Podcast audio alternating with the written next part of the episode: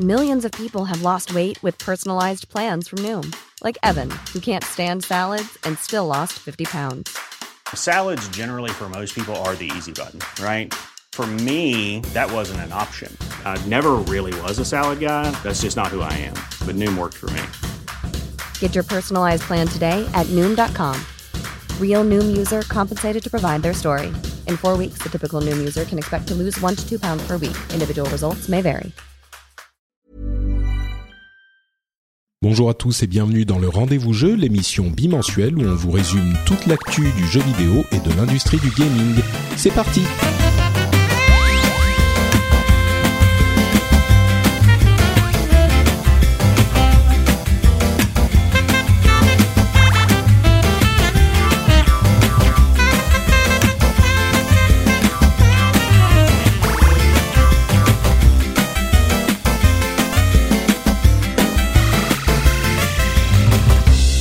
Bonjour à tous et bienvenue sur le rendez-vous jeu, l'émission qui vous résume toute l'actu du jeu vidéo, console, PC, portable, etc., etc. Je suis Patrick Béja et aujourd'hui on va avoir une émission un petit peu plus courte, un petit peu spéciale parce que j'avais euh, un emploi du temps et des petits soucis, on va dire, euh, qui m'ont empêché de faire un épisode normal, mais je ne voulais pas non plus vous laisser sans aucun rendez-vous jeu et euh, bon, j'ai pensé pendant un moment à faire un épisode soit encore dans un aéroport, soit même dans dans un avion, euh, soit dans un café. Et puis euh, bon, là euh, finalement je suis au calme, donc ça va aller, ça va être au moins un petit peu plus, on va dire qu'il n'y aura pas de pollution sonore derrière. C'est déjà ça, on va dire. Mais euh, mais voilà, l'épisode sera quand même euh, un petit peu plus court, je pense, parce que je suis tout seul d'une part, et même si j'aime beaucoup m'entendre parler, je vais quand même pas parler tout seul pendant deux heures, encore que, sait-on jamais. Et puis surtout, je vais couvrir les les petits morceaux intéressants, mais peut-être pas l'intégralité de toute l'actu, même si il faut avouer qu'elle est relativement calme relativement calme. Euh, c'est une façon de parler parce qu'on a quand même beaucoup d'informations sur la Switch qui tombe à quelques jours de sa sortie. On a euh, Horizon Zero Dawn qui sort demain et donc on a les reviews qui sont sortis. On a euh, quelques autres petites informations qui sont disponibles également mais on va dire que c'est pas euh, non plus dix mille trucs à traiter. Donc euh, voilà, je pense que ça peut se gérer tout seul. J'espère que vous apprécierez cet épisode euh, fait tout seul comme ça arrive de temps en temps et on va se lancer immédiatement avec évidemment comme à chaque fois depuis l'annonce de janvier une première partie sur la Switch et sur ce qui s'est passé dans le quotidien de la Switch avec euh, des news sur Zelda, euh, des nouveaux jeux qui sont euh, annoncés sur la console, des news sur la console virtuelle, etc., etc. Et donc le premier morceau, c'est le Season Pass, le comment ils l'ont appelé, Expansion Pass de Zelda, qui a été annoncé pour une vingtaine d'euros, une vingtaine de dollars, et qui va inclure une euh, des nouveaux modes et enfin deux gros morceaux, un morceau qui aura des modes challenge et un morceau qui sera une aventure en plus avec euh, des dates de sortie pour le, le, mode challenge, on va dire, de cet été et l'aventure en plus euh, pour cet hiver.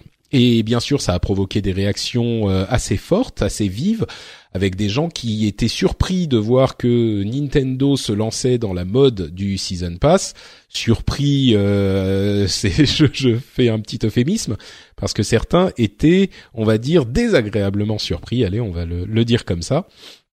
Et, euh, et bon, c'était, c'est disons l'éternel débat qu'il y a sur les season pass, avec la peur que euh, les développeurs euh, amputent un certain morceau du jeu pour le réserver à un season pass qui sera euh, un moyen de de dessorer encore plus les gens qui apprécient le jeu.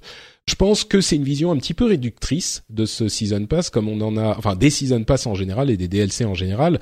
Euh, quand on en, comme on en parle souvent, euh, il peut y avoir un juste milieu. Je crois qu'il y a quelques années, certains développeurs ont poussé un petit peu le bouchon.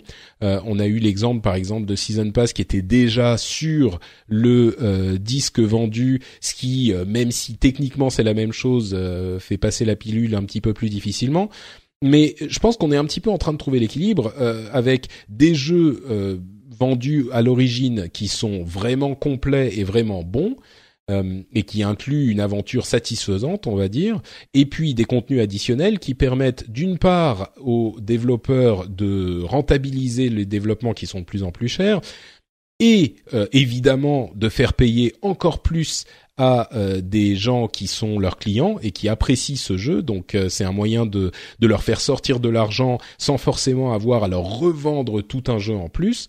Euh, c'est clairement une euh, quelque chose de commercial, mais en même temps, ça permet aux gens qui aiment euh, un jeu d'en avoir plus sans forcément avoir à attendre le la suite de enfin un, gros morceau, enfin un gros jeu, une, un numéro 2 ou un numéro 3 ou ce que c'est. Donc je crois que quand cet équilibre est bien trouvé et de plus en plus on réussit à bien le trouver, c'est un petit peu du gagnant-gagnant et tout le monde y trouve son compte. Euh, là, on ne sait pas encore euh, ce que sera Zelda, même si je vais y revenir un petit peu plus tard. Les premières impressions qu'on commence à avoir sont quand même hyper euh, positives, mais le, le il n'est pas surprenant que Nintendo se lance dans cette politique. Et à vrai dire c'est pas la première fois. Ils ont déjà commencé à faire du contenu additionnel payant sur différents titres que ce soit Mario Kart ou Splatoon ou ce genre de trucs donc, et puis évidemment, je veux dire, c'est un truc auquel ils ne peuvent pas résister. Euh, toute l'industrie, c'est une conséquence logique de la euh, dématérialisation du business de la du jeu vidéo. Donc, c'est finalement assez euh, assez logique qu'on en arrive là. Il n'y a, pas vraiment de raison que Nintendo se prive. Encore une fois, surtout si on est dans une configuration qui qui, qui gagne, qui fait, qui rend tout le monde gagnant, quoi. Donc euh, bon, voilà pour la petite question du euh, season pass de euh, Zelda. Je suis sûr que certains d'entre vous auront d'autres choses à ajouter sur le sujet. N'hésitez pas à venir sur le blog sur frenchspin.fr pour me faire part de votre votre idée sur la chose. un autre truc qui m'a marqué, c'est la les pubs qu'on a vues, les pubs japonaises sur One to Switch, qui sont assez surprenantes en ce sens que euh, bah, elles m'ont, je le disais euh, dans mon émission en anglais, the unthinkable has happened. Uh, I understand one to switch. Genre, je comprends qu'il pourrait être fun. C'est, l'impensable qui s'est produit. Euh, et en fait, les pubs, si vous ne les avez pas vues, montrent un contexte vraiment particulier. C'est-à-dire qu'il y a euh, deux personnes qui ont, qui jouent à One to Switch, comme on en parle depuis longtemps, et puis autour, plein de gens qui sont en train de euh, de voir cette de voir l'action. Et certaines personnes ont dit ah bah oui c'est normal c'est un party game quoi. C'est comme ça que ça se passe dans les party games. Mais en fait pas tout à fait parce que dans les party games comme on y pense généralement et en particulier avec la Wii euh, tout le monde était tourné vers le jeu en lui-même vers l'écran. Et tout le monde regardait l'écran voyait ce qui se passait à l'écran et trouvait ça amusant. Là enfin on trouvait ça amusant euh, si tout se passait bien. Là les jeux qu'on voit n'ont vraiment aucun intérêt. L'intérêt se situe vraiment dans le fait de regarder les participants et de crier sur euh, telle personne qui gagne ou qui perd et on est vraiment on, on détourne l'attention de l'écran aux joueurs. Et donc, je pense que c'est un petit peu pour ça qu'il est difficile de voir l'intérêt du jeu si on le voit pas dans ce contexte.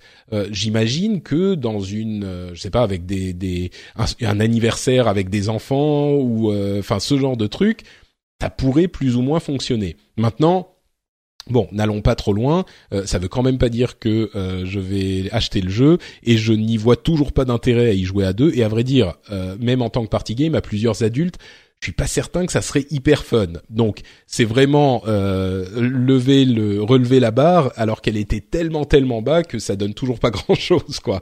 Mais c'était notable de se dire que euh, c'était tellement euh, euh, improbable à mon sens que je trouve un intérêt à One to Switch que le fait que je vois comment ça pourrait fonctionner de manière intéressante, bah je voulais vous en faire part parce que bon voilà c'était euh, c'est à mon sens notable.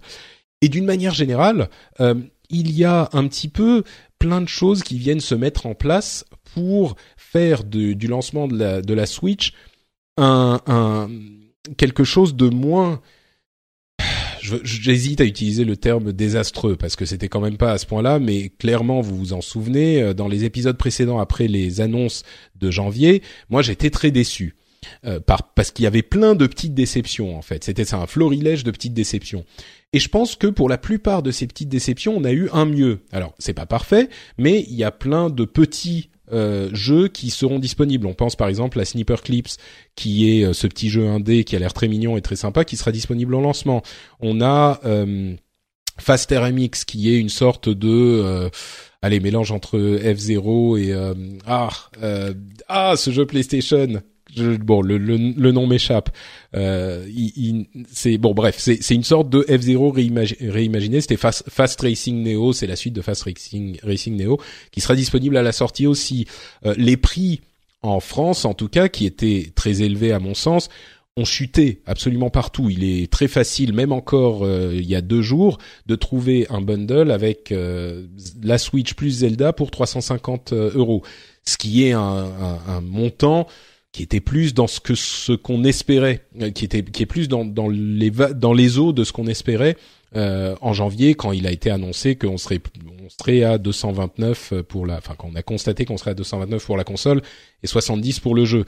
Donc euh, donc voilà, on a tous ces petits éléments, on a euh, plein de petits jeux euh, qui sont euh, qui sont confirmés. On a le fait que euh, les jeux, enfin ça c'est limite évident, mais les jeux consoles virtuelles pourront être réinstallés sur le, la console qui a le compte Nintendo sur. Enfin bref, on pourra réinstaller les jeux contrairement à ce qui se passait avant où les jeux étaient liés à une console. Encore que certains interprètent la lecture du, du document qu'on a vu passer euh, comme le fait que on peut réinstaller sur la même console. Mais c'est vraiment une vision très euh, très sombre de, de ce document, une lecture très sombre de ce document. Priori, on se dit qu'on a enfin un système où on peut réinstaller les, bah, jeux sont liés au compte et non pas à la console, ce qui bienvenue en euh, je sais pas bienvenue dans les années 2000 quoi euh, à côté de ça la console virtuelle ne sera pas disponible pour le lancement de la Switch, ce qui est une petite déception, mais clairement on avait tellement peu d'informations que on se doutait bien que ça serait le cas.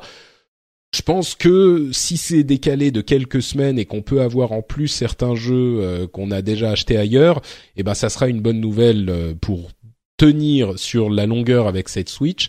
Mais euh, voilà, on a aussi euh, l'annonce de, de, différents petits jeux indés comme euh, le développeur de Towerfall, vous vous en souvenez peut-être, c'était un jeu indé euh, qui avait eu beaucoup de succès et qui était très sympa à plusieurs il y a quelques années, qui a annoncé Celeste, qui est la suite, pas la suite du tout, mais dans le même pas dans le style, c'est le style graphique très pixel art, mais qui a l'air très très dur quand même, mais c'est un jeu de plateforme qui a l'air relativement sympa.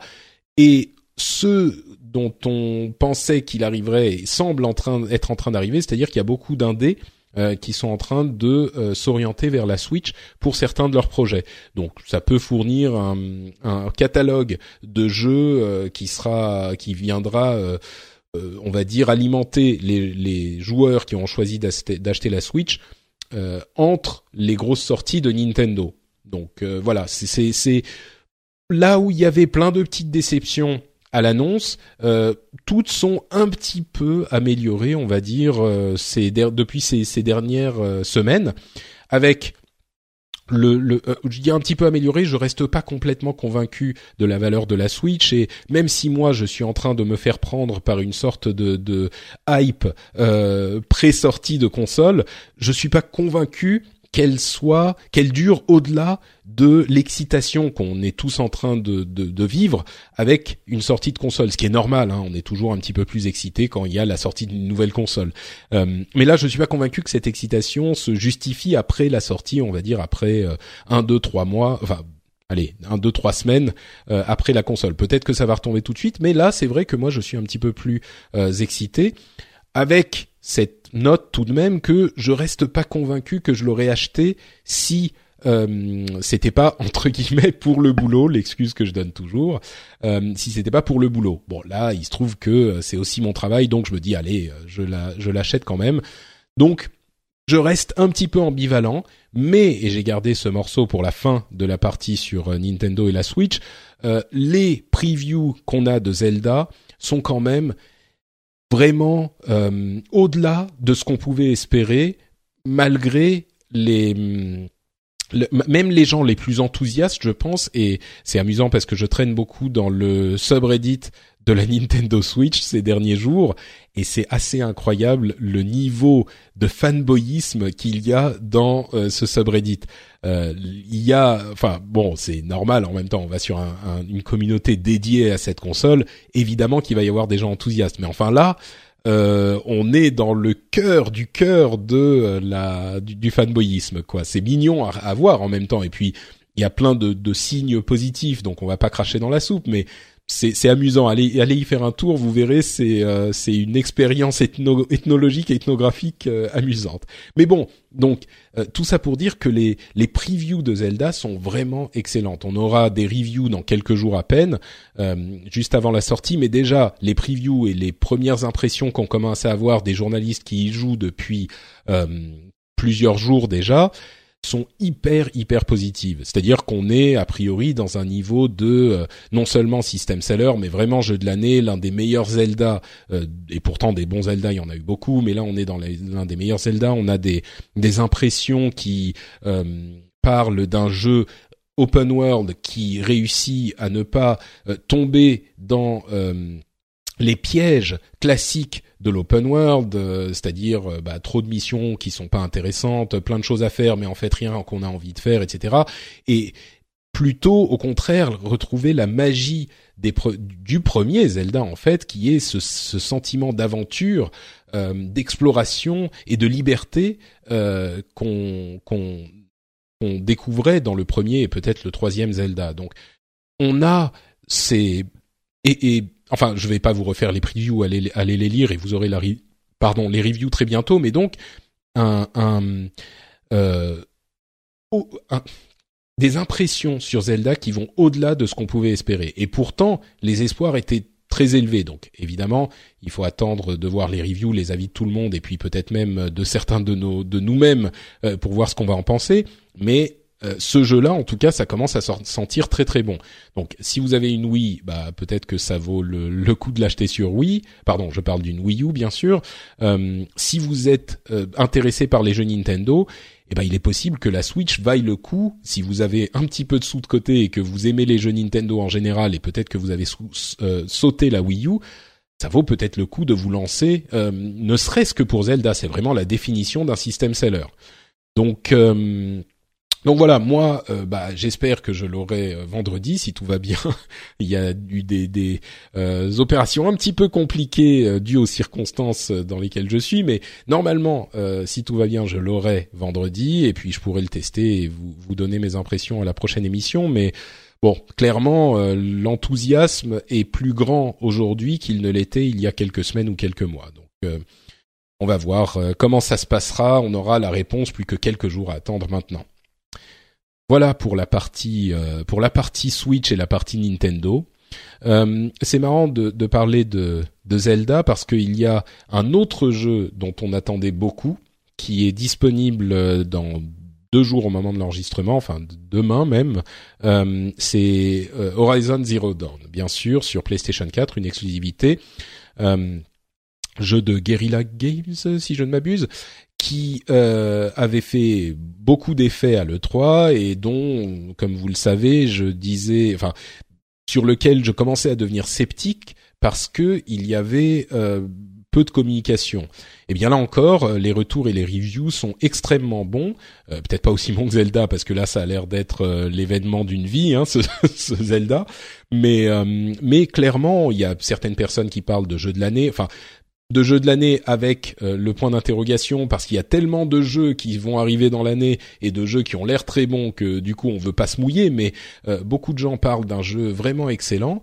Euh, là encore, on a cette cette cet écueil de l'open world qui semble être contourné avec des des envies de faire plein de choses tout le temps, même si c'est-à-dire que on a on a tout qui est motivant et pas juste des séries de points d'interrogation et de points d'exclamation et de quêtes à faire partout comme on peut les trouver dans certains jeux open world. On en parle souvent avec les jeux Ubisoft, mais on peut en parler dans, pour pour plein d'autres jeux open world également, euh, où c'est un petit peu l'arbre de Noël et euh, il y a plein de missions, mais rien qu'on a envie de faire. Là encore, dans Horizon Zero Dawn, le thème qui revient souvent, c'est cette idée que euh, tout est intéressant à faire et les personnages sont intéressants, l'histoire sans être invraisemblable est intéressante, etc., etc. Donc, et puis cette, cette mécanique avec les, les dinosaures bah, mécaniques justement qui fonctionnent vraiment, les combats qui sont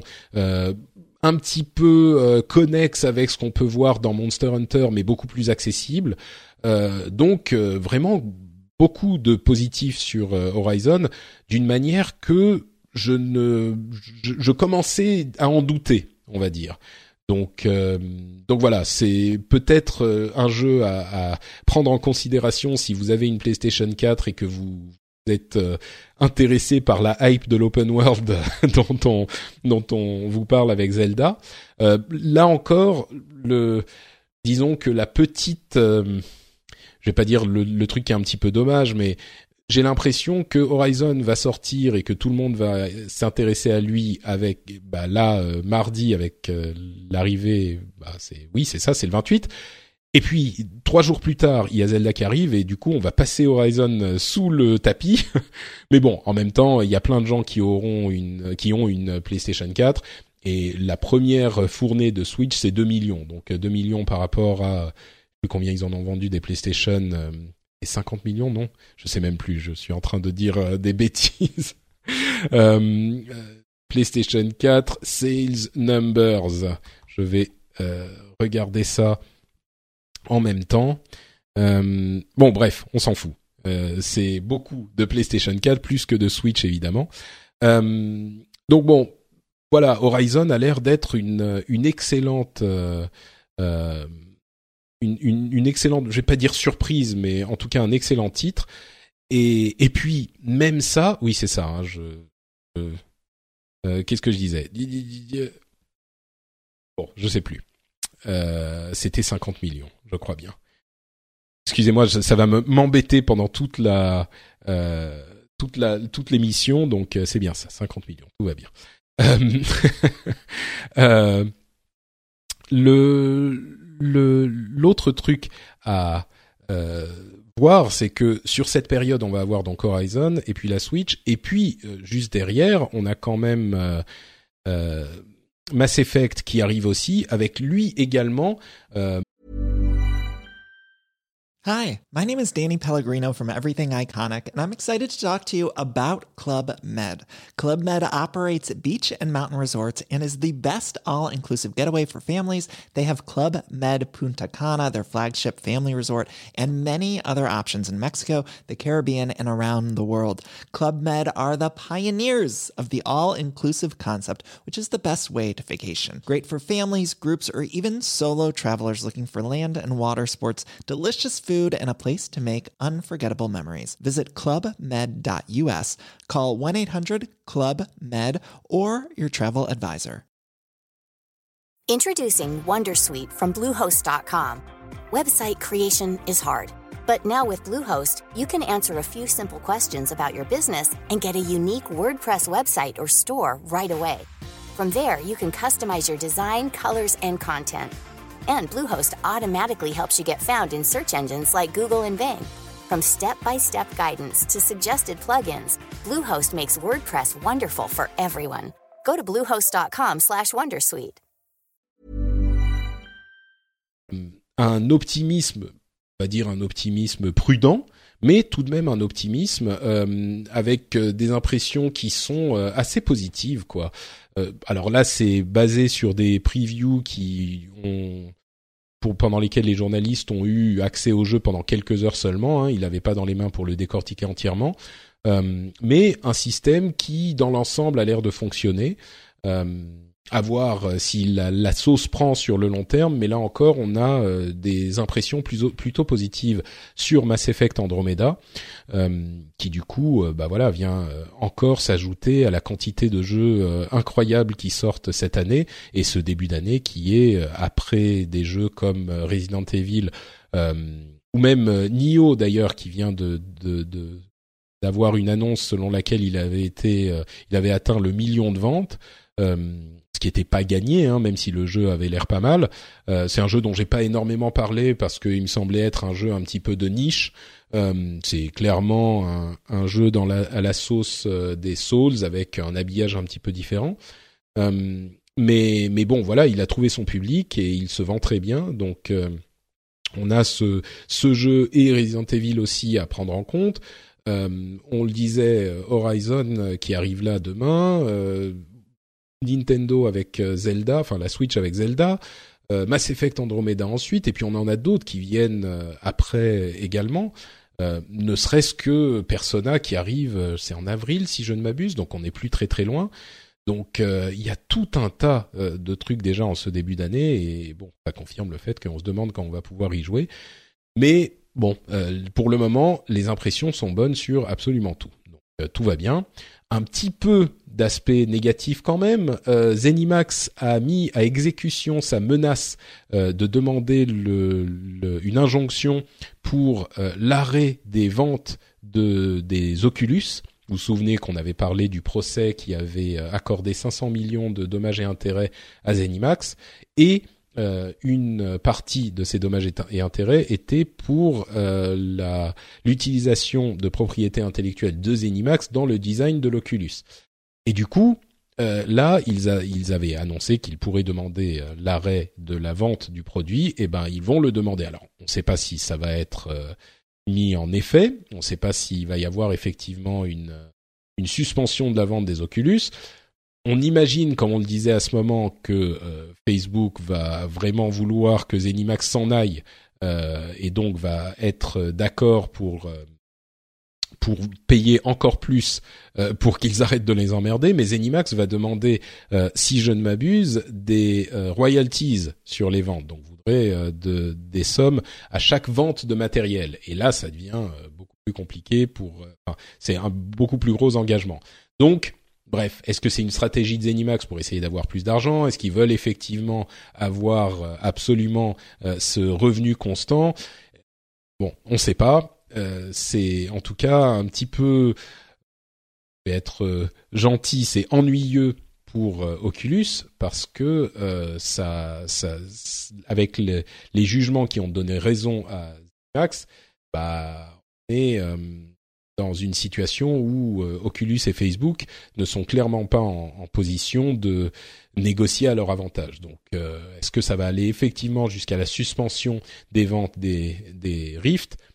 On ne sait pas, mais peut-être que si vous vous disiez que vous voudriez peut-être acheter un casque de réalité virtuelle euh, dans les prochains dans les prochaines semaines, euh, on se dit qu'il faut peut-être se tourner vers euh, bah, le PlayStation VR si c'est votre cam ou si vous n'avez pas beaucoup d'argent. Mais bon, si c'est le même type d'appareil que vous regardiez, enfin dans les prix un petit peu plus élevés, on se tournera peut-être vers le, HTC Vive de, HTC et de Valve parce que l'avenir allez, il y a quand même Facebook derrière, on va pas dire que l'avenir est incertain pour Oculus, enfin il risque d'y avoir des petites turbulences quoi. Euh, bon, on arrive presque à la fin. J'ai encore deux petits jeux un peu bizarres dont je voudrais vous parler, mais il y a aussi euh, une euh, une une convention, une conférence dont, dont, je voulais vous parler. C'est la conférence Dice, qui est la, la conférence en fait de l'Académie euh, des arts et sciences interactifs, je crois, euh, si c'est comme ça que ça s'appelle. En gros, c'est euh, l'industrie du jeu vidéo qui a son Dice Summit tous les ans et qui qui non seulement donne des prix aux différents jeux et on a beaucoup d'occasions de, voir les différents prix mais comme je le dis toujours Dice c'est l'académie. C'est comme les Oscars parce que c'est les professionnels de l'industrie qui vont décerner leur euh, prix. Et là euh, on a eu on a non seulement cet aspect mais on a aussi la la, la, les conférences qui sont hyper intéressantes à regarder parce que c'est les développeurs qui viennent livrer leur euh, leur euh, secret de développement ou plutôt les réflexions, les, les, les enseignements qu'ils ont tirés du développement des, des, de tous ces jeux qui sont acclamés par euh, l'industrie elle-même. Donc, alors évidemment, on a beaucoup d'Overwatch. Hein. Overwatch a eu le, le jeu de l'année et d'autres jeux game design, enfin bref, d'autres, pardon, je veux dire d'autres titres comme le game design au hasard, euh, mais pas que. On a euh, le dans je sais pas exactement comment c'est différent de game design, mais game direction, outstanding achievement in game direction pour Inside. Euh, ça me fait plaisir parce qu'on en avait beaucoup parlé dans l'émission. Je l'avais découvert en fin d'année dernière et c'était l'un de mes jeux de l'année. on a Super Hot qui Super Hot VR qui a été mentionné et c'est un jeu auquel j'ai pas joué. Bon, en VR parce que j'ai pas de casse VR euh, euh, sur la plateforme, mais mais même Super Hot en fait j'y ai jamais joué donc je vais peut-être m'y intéresser. Euh, bon, d'autres jeux. Euh, Eagle Flight a été mentionné. Euh, bon, c'est immersive reality, donc c'est un petit peu spécifique, mais tout de même, euh, le jeu mobile de l'année, Pokémon Go, c'est pas une surprise. Jeu portable, distinction importante, Pokémon Sun and Moon. Euh, le Sprite Award, là aussi à Inside. online gameplay Overwatch. stratégie simulation Civilization 6. Sports game, le jeu de sport, c'est Steep qu'il a eu, jeu qui est vraiment passé inaperçu. Euh, en fin d'année, enfin passé inaperçu. On en a entendu parler, mais il n'a pas eu un énorme succès. En tout cas, euh, il n'a pas fait eu beaucoup de, de visibilité. Euh, jeu de rôle slash MMORPG Dark Souls 3, toujours. je pense qu'on sent dans cette, au-delà du fait que c'est certainement un excellent jeu, je crois qu'on sent vraiment l'influence du gameplay, du, game design plutôt, pas, juste du gameplay, mais du design qu'a eu la série des Souls là encore sur les développeurs dans le monde. Euh, jeu de course Forza Horizon 3, euh, peu de surprise. Jeu de combat Street Fighter 5, ça fera, grincer des dents certains d'entre vous. Et bref, on en a encore euh, encore plusieurs. Uncharted 4, Battlefield 1, Doom pour la musique. Bon, ok, c'est vrai que la musique c'est un petit peu particulier, mais euh, voilà, euh, pour les personnages de Last Guardian, etc., etc. Et comme je disais, on a Uncharted 4 qui est cité plusieurs fois également. Je crois que j'ai tout mentionné. Mais au-delà de ça, euh, encore une fois, si vous vous intéressez euh, à ces jeux-là, il y a sur YouTube, euh, si vous tapez Dice Summit 2017, Dice c'est avec des points, c'est un acronyme, hein, donc D-I-C-E Summit 2017, il y a un enregistrement des, des keynotes et la première partie, évidemment, moi, me parle beaucoup, mais c'est la partie sur euh, Overwatch où euh, Jeff Kaplan, le directeur du jeu, est venu expliquer comment ils ont euh, amené le monde, comment ils ont conçu le monde, comment ils ont imaginé le monde d'Overwatch et comment ils ont développé cet univers. C'est le thème du summit, du sommet DICE de cette année. Et, et c'est vraiment intéressant parce que on a dans toutes ces conférences, bien sûr, mais là c'est le, plus visible et le plus connu, un une vision, on ouvre une porte sur le processus de développement et le, processus de réflexion qu'ont ces développeurs. Donc c'est vraiment passionnant. Je vous encourage à vraiment aller voir ça. C'est un petit peu comme euh, on, l'attrait vraiment pour euh, la BlizzCon et c'est à ma connaissance l'un des seuls euh, événements euh, de développeurs où on a cette porte ouverte sur leur la manière dont ils conçoivent leur jeu, c'est la BlizzCon et c'est pour Blizzard bien sûr. Et le seul autre moment, autre moment où on peut voir ça, et c'est vraiment pour tous les développeurs, c'est ce Dice Summit. Donc c'est toujours un, sommet que je suis avec intérêt et que je vous encourage à aller euh, regarder si ce genre de choses vous intéresse.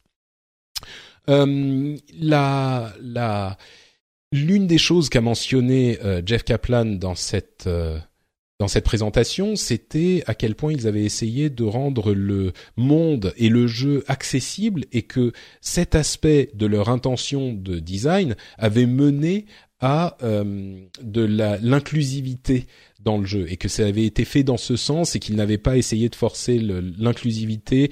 Euh, enfin, ils n'avaient pas pensé l'inclusivité comme un principe de base, mais vraiment euh, que c'était le, le, résultat de euh, leur euh, intention de rendre le jeu inclus euh, accessible à tous. je pense que c'est un petit peu une différence, une distinction sans une différence, ou je sais plus quelle est l'expression en anglais, mais c'est intéressant quand même de voir cette réflexion, surtout dans le contexte de euh, un autre développeur qui a parlé de euh, ce, ce, problème de l'inclusivité, c'est Marvel, euh, Marvel Games plus spécifiquement. Euh, il y a le, le développeur, le, le directeur créatif de Marvel Games, qui lui aussi a parlé pendant le sommet Dice euh, c'est Bill Roseman qui et, il a dit en fait euh, que l'inclusivité était un, élément important dans le thème du world building, du développement euh, des mondes, et qu'ils allaient prendre une approche beaucoup plus active dans, dans cet aspect de leur jeu désormais comme ils l'ont fait euh, parfois dans leurs comics, on, a euh, beaucoup de, d'exemples, enfin beaucoup, on a de plus en plus d'exemples en tout cas, on pense à euh, Kamala Khan qui est la, la, toute dernière Miss Marvel, on pense à Miles Morales qui est le nouveau Spider-Man, on, il parlait d'un exemple d'un euh, super héros qui était malentendant, qui s'appelle Blue Ear, l'oreille bleue, euh, etc., etc. Et donc ils disent qu'ils vont vraiment avoir une approche euh, active de cette inclusivité dans le, leur jeu à venir. et ils parle de cet aspect avec euh, une euh, en, utilisant l'idée qu'ils ont beaucoup de pouvoir parce qu'ils sont très présents dans la culture aujourd'hui et que bien sûr avec euh, beaucoup de pouvoir viennent une grande responsabilité comme on, on le, le, répète souvent cette citation du premier Spider-Man qui est devenu un petit peu emblématique et qu'on nous ressort à toutes les sauces, mais qui a quand même une, un poids et une réalité qui sont à mon sens assez indéniables. Donc, euh, donc voilà, c'était le, le, le thème qui est revenu euh, plusieurs fois dans ce sommet Dice, euh, mais au-delà de ça, encore une fois, c'est un événement intéressant dans l'industrie que je rage à suivre. Et on va finir avec deux petits jeux intéressants. Euh, c'est deux jeux, c'est pas vraiment what the fuck, mais c'est des petits jeux euh, qui ne sont pas forcément sur le radar de tout le monde et dont je voudrais parler euh, rapidement. Le premier, c'est Wonder Boy The Dragon's Trap, qui est un remake d'un très vieux jeu et on a, j'avais déjà évoqué, je crois, Wonder Boy. qui va avoir un mode en fait avec les graphismes refaits et qui il arrive au printemps pardon sur Xbox One, euh, PlayStation 4 et Nintendo Switch, on y revient toujours. Euh, il va avoir un mode avec les graphismes refaits qui sont assez sympas. Je, je l'ai trouvé très moche à l'origine et puis finalement c'est pas si moche que ça, mais on va pouvoir passer du mode euh, graphisme nouveau au mode graphisme rétro avec la musique aussi qui est améliorée. Et là où j'ai trouvé ça vraiment intéressant, c'est au-delà du fait que Wonder Boy est un jeu qui qui, qui a laissé un souvenir à ceux qui l'ont, qui ont joué à l'époque. Hein. C'était un 8 bits, hein, donc ça date pas d'hier. Au-delà de ça, c'est vraiment intéressant, surtout pour la musique en fait, de voir comment ils ont euh, gardé la musique euh, originelle, enfin les thèmes originaux, et comment ils les ont réinterprétés euh, pour l'époque le, moderne. Et, Vraiment, je vous encourage là encore à aller voir ce trailer où ils alternent entre la version rétro et la version euh, moderne, parce que c'est hyper intéressant de voir comme vraiment c'est la même chose, mais euh, améliorée. C'est difficile à décrire euh, parce que on se dit quand on écoute la et c'est la même chose pour les pixel graphismes, euh, le style pixel en général, mais quand on voit la manière dont c'est fait aujourd'hui, on se dit ah ouais bah c'était à peu près comme ça à l'époque. Et quand on voit le truc de l'époque, surtout pour le 8 bits, euh, que ce soit pour le, les graphismes ou le son, on se rend compte à quel point c'était vraiment pas ça, à quel point notre mémoire enjolive à la fois le graphisme et le son.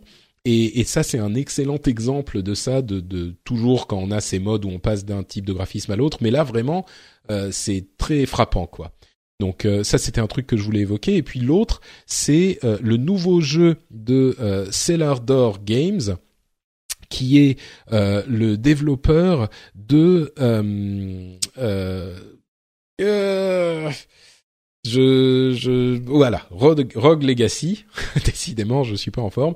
Rogue Legacy donc euh, un roguelike qui a je crois même qui a été le premier nouveau roguelike entre guillemets à euh, ramener le roguelike sur le devant de la scène euh, qui a eu un énorme succès et le, leur nouveau jeu qui est euh, annoncé, il sera disponible sur euh, Steam, Windows 10 et Xbox One. Et ça m'étonnerait pas qu'il arrive sur Switch aussi. Ça a l'air d'être un petit peu la mode, mais en tout cas, il n'est pas annoncé encore. Il est juste en développement. On ne sait pas quand il sera euh, disponible, mais c'est un jeu à 4 en ligne qui est une sorte de comment dire, c'est un beat them all en pixel, en graphisme pixel qui a l'air euh, assez fou, mais enfin assez chaotique, mais en même temps quand on, quand voit la qualité de Rogue Legacy, on se dit que ces gens-là savent ce qu'ils font. Et du coup, euh, avec quatre personnages qui sont en fait quatre classes euh, de persos différents, on a vraiment l'impression dans ce design que, pardon, dans ce trailer que ils ont poussé le gameplay au, maximum et il a l'air hyper hyper euh, euh, ciselé. Alors, je pense que ça va pas forcément être un jeu pour tout le monde parce que ça a l'air, c'est des graphismes vraiment pixels et puis ça a l'air d'être un gameplay euh, compliqué. mais si vous êtes client de ce genre de truc, c'est un truc à aller regarder parce que vraiment le, le jeu en ligne coopératif à 4 dans ce, ce, ce genre, c'est ça existe pas énormément dans ce type de truc. Ça me fait penser presque à Broforce en fait, euh, pour ceux qui se souviennent de ce jeu-là.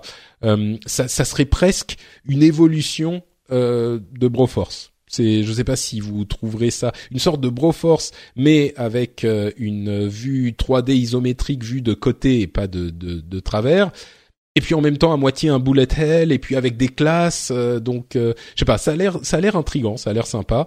Et euh, et moi je garderai un œil dessus évidemment.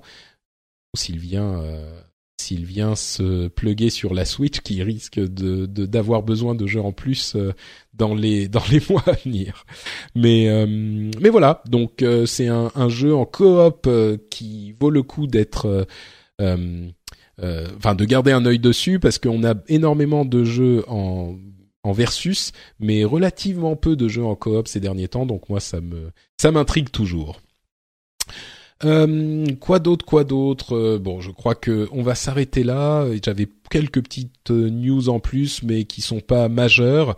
Donc euh, je pense que je vais je vais m'arrêter là, surtout que euh, on va avoir euh, une autre émission dans deux semaines qui va arriver où on aura un gros gros morceau avec bien sûr nos impressions et nos reviews sur la Switch. J'espère que je réussirai à me faire livrer d'ici là.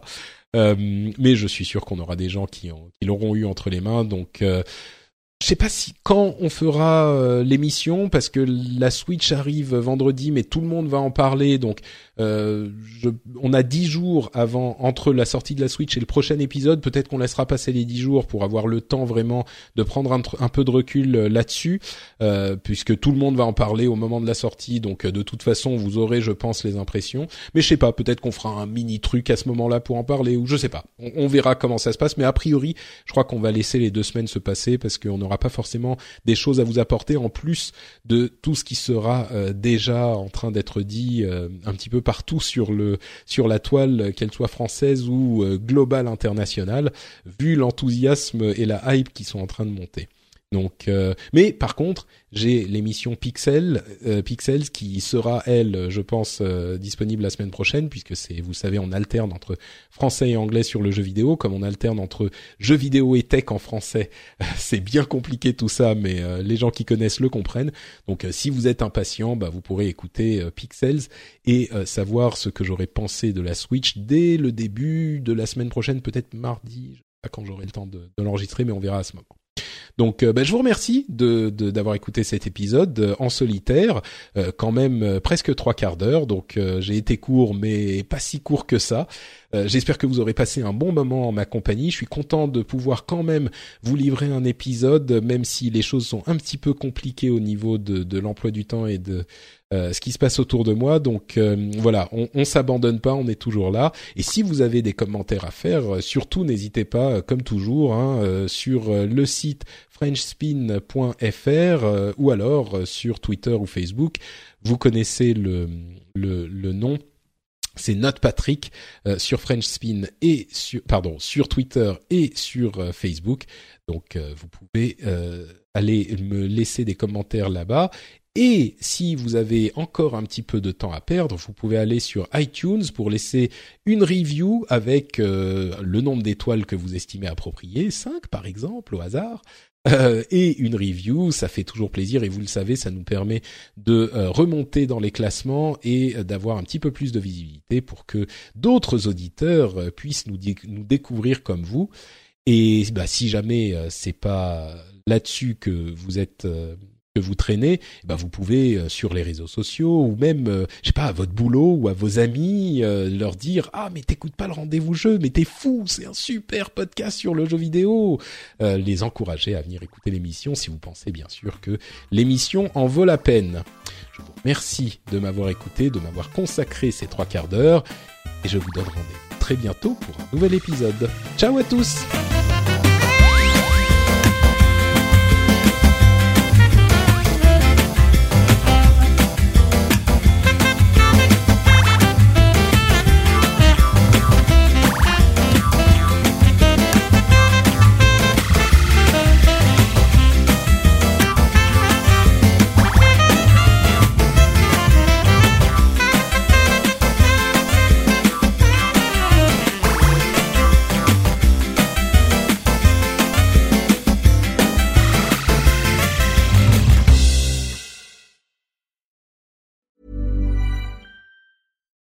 Dori Shafrir. And I'm Kate Spencer. And we are the hosts of Forever 35. And today we're talking about Club Med, the best all inclusive getaway for families. Today, Club Med has nearly 70 resorts worldwide, from beachside resorts in the Caribbean and Mexico to magical locations in the Maldives and Morocco to ski resorts in the mountains from Canada to the Alps. Between their all inclusive family programming, wellness offerings, land and water sports, and their French heritage inspired food and drink offerings, Club Med is the best way to elevate your family getaway, no matter which location you're at.